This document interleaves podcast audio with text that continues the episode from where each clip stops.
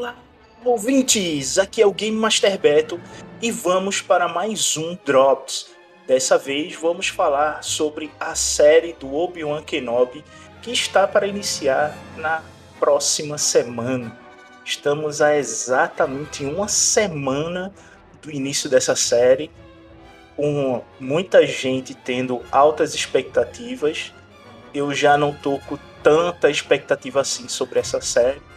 Nós é, vamos discutir alguns fatos aqui é, sobre esta série. E nele vai vou abordar um pouco do porquê não estou é, com tanta expectativa assim, já que nessa parte do êxodo do Obi-Wan Kenobi existe excelentes romances e HQs contando sobre essa época que está no Legends e a Disney meio que negligencia o que o foi feito no passado e é tão épico.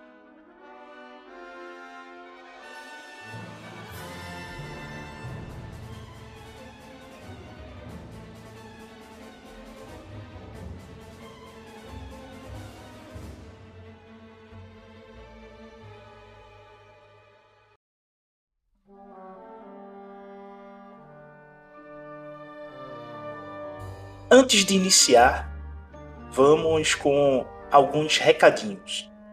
O Era vai cobrir a série do Obi-Wan Kenobi no Telegram.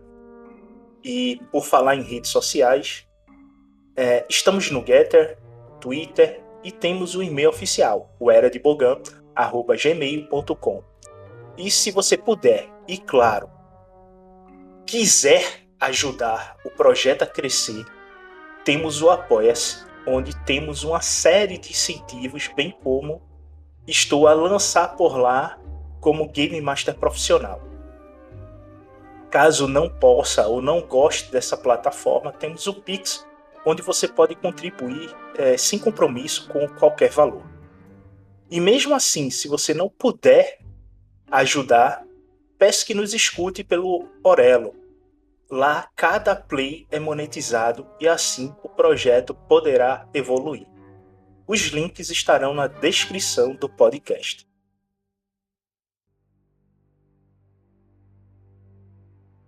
Como eu falei, vamos é, falar aqui sobre alguns fatos de livros e HQs dos Legends que falam sobre essa época.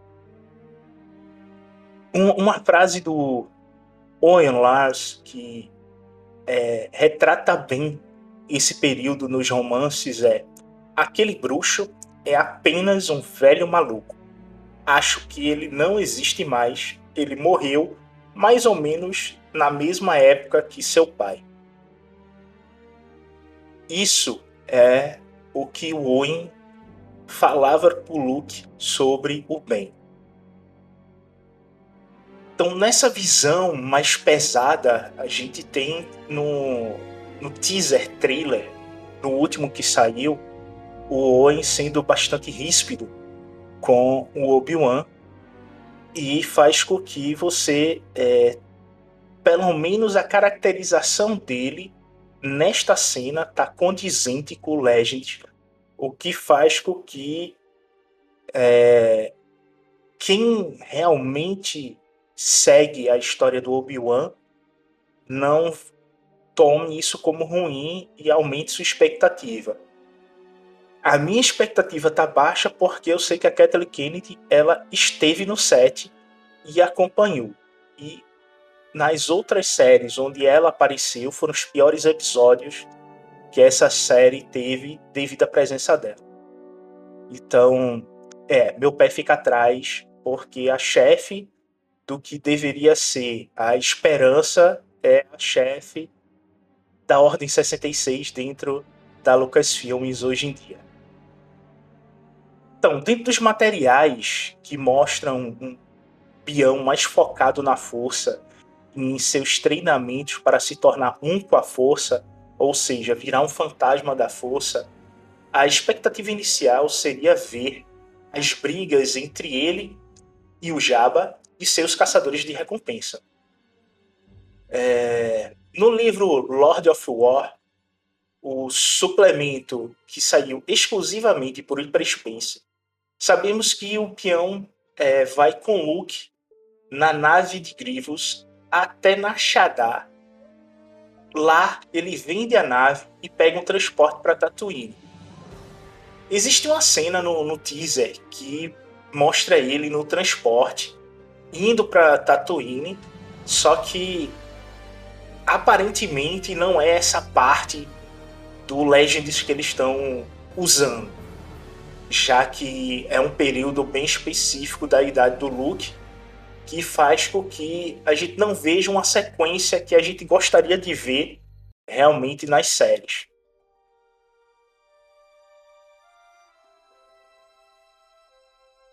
E um outro material Legends, O Legado e o Segredo dos, dos temos um Obi-Wan que não está sem fé na força e ele se foca nela. Apesar de ver seu aprendiz cair para o lado negro da força, ele não perde a sua fé. Algo que a gente vê que a Kathleen Kennedy, em suas entrevistas, deixou claro que essa série ia se tratar de um homem sem fé. Esta afirmação deixa com que a gente fique com o pé atrás, já que não é o perfil do Jedi que a gente conhece, que é o Obi-Wan. Então, ele tá sendo representado como uma pessoa sem fé deixa preocupações com realmente o desfecho da série o roteiro que ela tem de apresentar.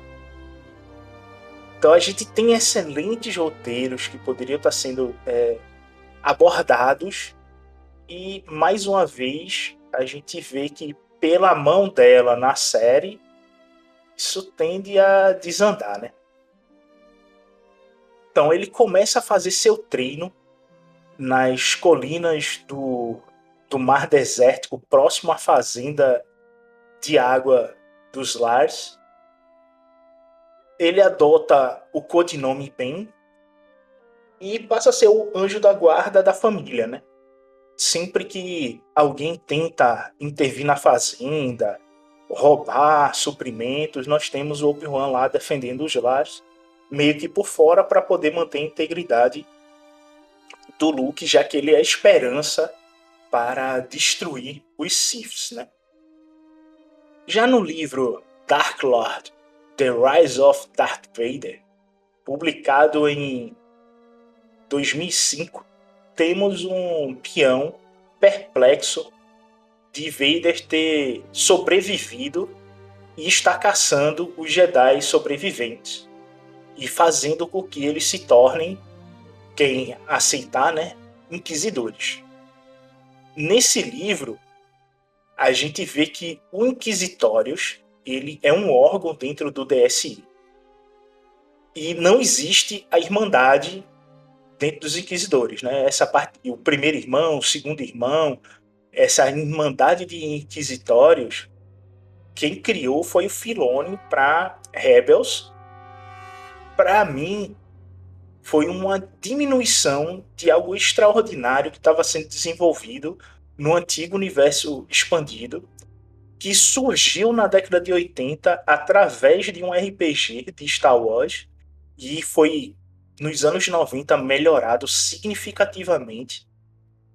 E a gente viu isso sendo reduzido a como se fosse uma célula dentro do Império e era algo muito maior, onde tinha pesquisa de artefatos do lado negro da força, recuperação de artefatos da Ordem Jedi, a descoberta de, de outras ordens Jedi, isso tudo foi dentro dos inquisitórios que era um, uma unidade da inteligência que buscava os artefatos e estudava eles.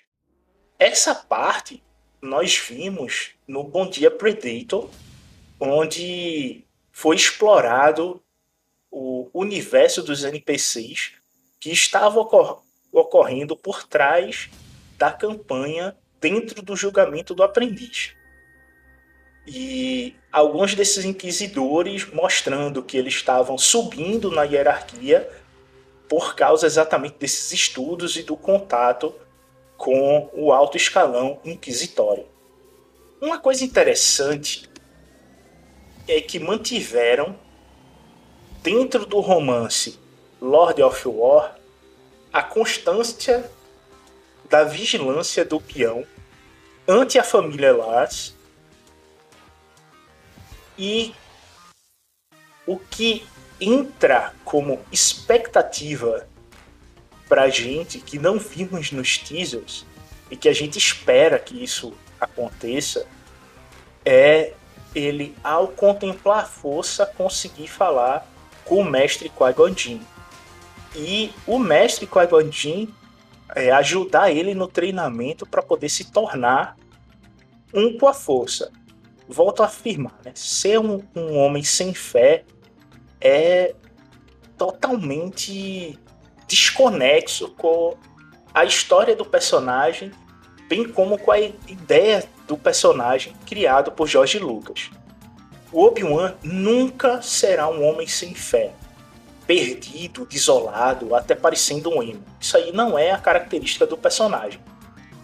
E se demonstra um erro se é, foi isso mesmo que a Kathleen Kennedy fez. Eu espero que seja somente um marketing mal feito da parte dela, porque ela se mostra como uma excelente produtora para filmes, mas nessa parte de marketing e gerência de uma empresa de filmes é, é só catástrofe em cima de catástrofe é bem complicado um negócio desse. Retomando, nesses romances nós é, vemos a interação dele com o povo da Aria, os Tuscans, e como ele resgatava com frequência o que eles roubavam da família Lars. Então nós temos vários embates dele com o povo da areia e nesses conflitos ele procura resolver de maneira que não leve os seus inimigos, nesse caso os Turks, à morte, né? Ele tenta é, usar o conhecimento sobre a cultura dos Turks para poder é, deixá-los em constrangimento, fazendo com que eles não ataquem mais a família Lars. Uma das maneiras que ele passa a fazer isso, ao velho estilo do Zorro, é cortando a roupa dos Tuskens e deixando o corpo aparecendo. Isso deixa eles envergonhados, eles fogem. Porque é, vai contra a natureza dos Custans mostrar sua, sua pele e quando isso é, se mostra durante os embates, eles passam a ter medo do, do bem e se afastam da fazenda dos Lars por eles se sentirem ofendidos por causa disso, passa a ter receio dele e diminui esse embate.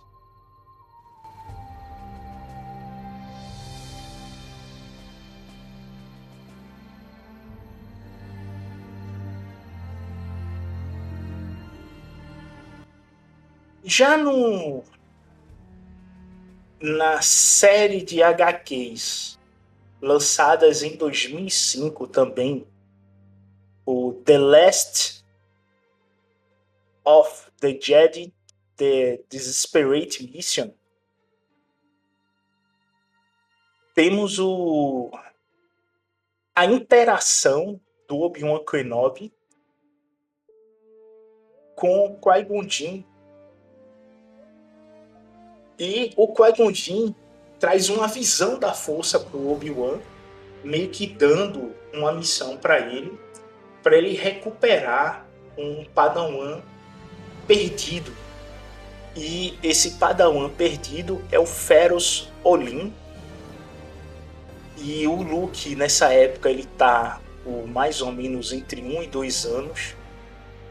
Logo, ele está longe de ser o período da série, porque o Luke que a gente vê que está no teaser, ele tem aproximadamente uns 10 anos. Então, não é sobre essa HQ que eles vão estar tá falando, mas é uma história bem interessante que mostra que é, Obi-Wan, ele, ao ir resgatar esse Padawan, ele descobre que um inquisidor está indo atrás de Padmé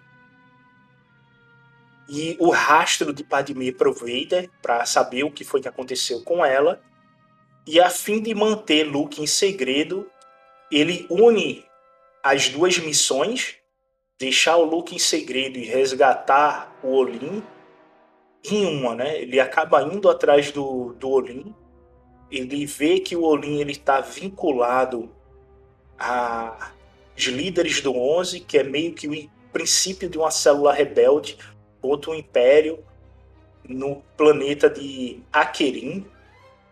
E ele ajuda o pessoal lá a escapar do Império, a sair de lá, a sobreviver a esse embate com o Império e manter a célula viva. E pegando investigando o que estava acontecendo por lá, ele pega informações e consegue é, descobrir que um inquisidor foi para Ilon e está indo atrás do paradeiro de, de Padmé, o que foi que aconteceu com ela.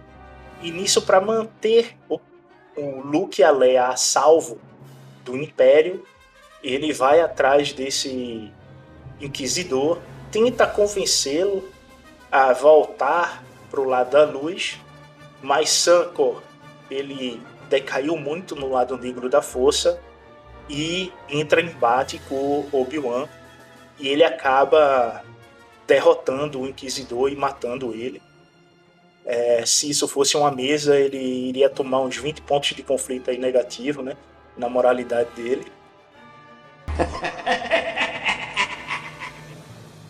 E quando ele volta para se encontrar com o Fergus e os amigos dele dessa célula, ele pede por Olin ficar de olho no grupo, porque ele não confia, e que tem que manter o paradeiro do Luke a salvo, e diz que é, ele tome cuidado se o pessoal tentar vasculhar o paradeiro de Padmé e se isso acontecer, que ele o avise, pois esse paradeiro não pode é, ser revelado.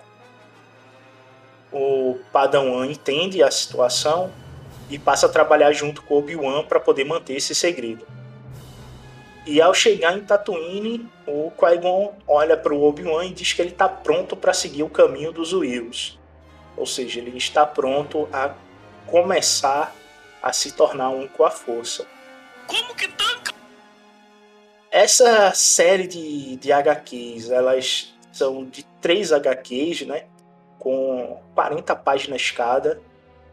Ela começou em 2005, terminou em 2006.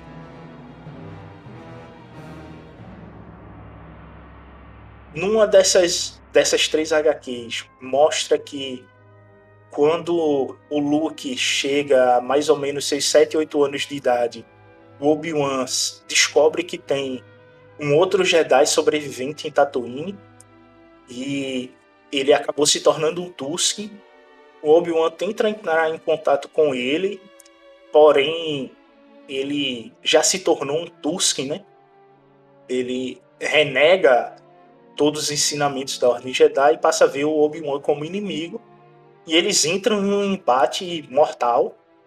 A luta é, deixa o, o Jedi sobrevivente Tusk é, bastante ferido. Ele pede para que o Obi-Wan termine com ele, de, de matar ele, de, finalize de vez. Porque é uma humilhação continuar vivo daquele jeito.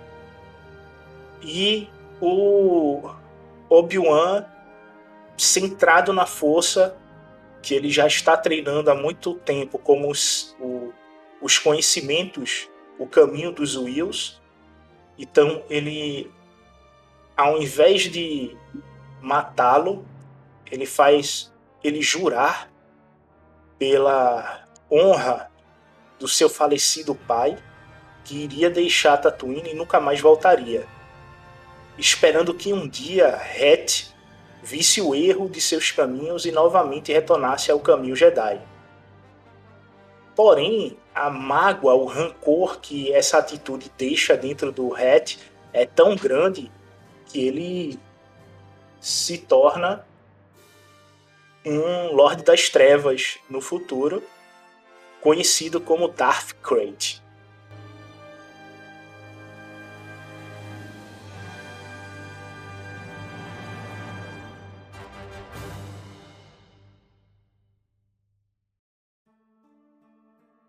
Bom, isso aqui é um drops, é para ele ser rápido, ter pouco tempo.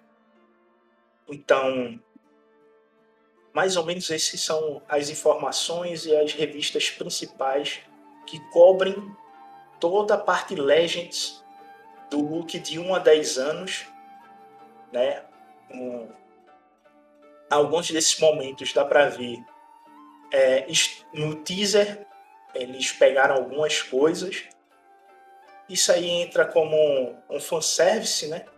E a gente vê que quando tem muito fanservice, tanto em filme quanto em série, acaba não sendo muito legal. A gente fica sem esperança para poder ver os Herdeiros do Império se tornar uma série ou um filme canon. Bem como o embate entre Obi-Wan e Vader não acontece nesse período que isso aí vai ser simplesmente para poder cobrir um furo de roteiro. E isso é porque existe um, um grande elefante que a gente, a maioria do pessoal do fandom não quer é, falar ou acreditar, é que os filmes 4, 5 e 6 estão datados, né? Eles estão atrapalhando o desenvolvimento do material porque quando a gente vai olhar o que foi feito nesses filmes, as falas, o roteiro dele não converge com o que foi criado depois. Então fica com vários furos e não traz uma lógica. Então você vê que o pessoal começa a negligenciar ou até mesmo tacar o foda-se para a criação de um personagem que ele já tem um bom material em cima dele por causa desses furos de, de roteiro que permite que o pessoal faça qualquer coisa, já que é, no roteiro original o desenvolvimento desse personagem lá não condiz com o que foi desenvolvido posteriormente. Então, isso deixa com expectativas muito baixas em relação à série, porque não dá para confiar no material que esse pessoal está fazendo, uma vez que o Lucas, ele deveria, na época da prequel, ter refeito o 4, o 5 e o 6, ao invés de fazer as prequels. E atualizar esses filmes de modo com que já foi desenvolvido. Ele já tinha um universo expandido muito grande e, mesmo assim, ele decidiu negligenciar o que estava sendo criado e o que tinha se desenvolvido.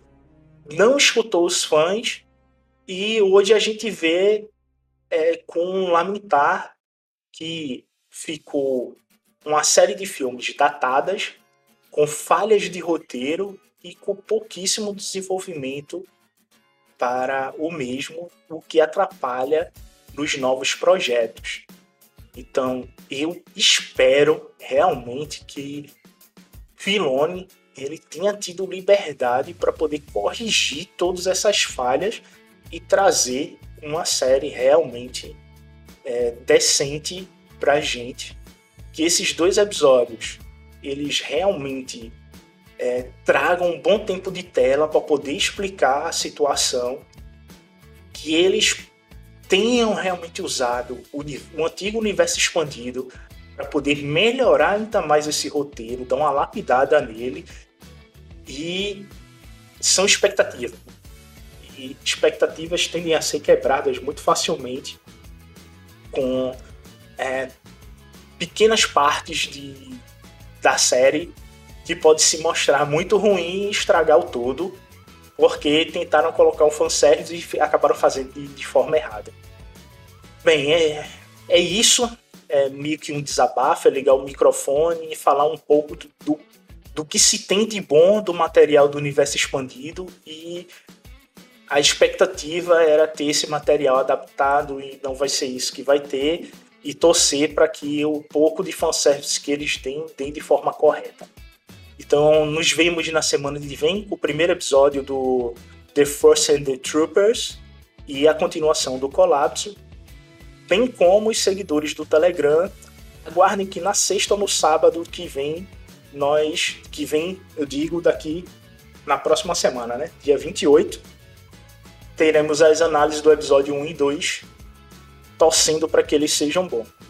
Que a força esteja todo convosco e um excelente final de semana.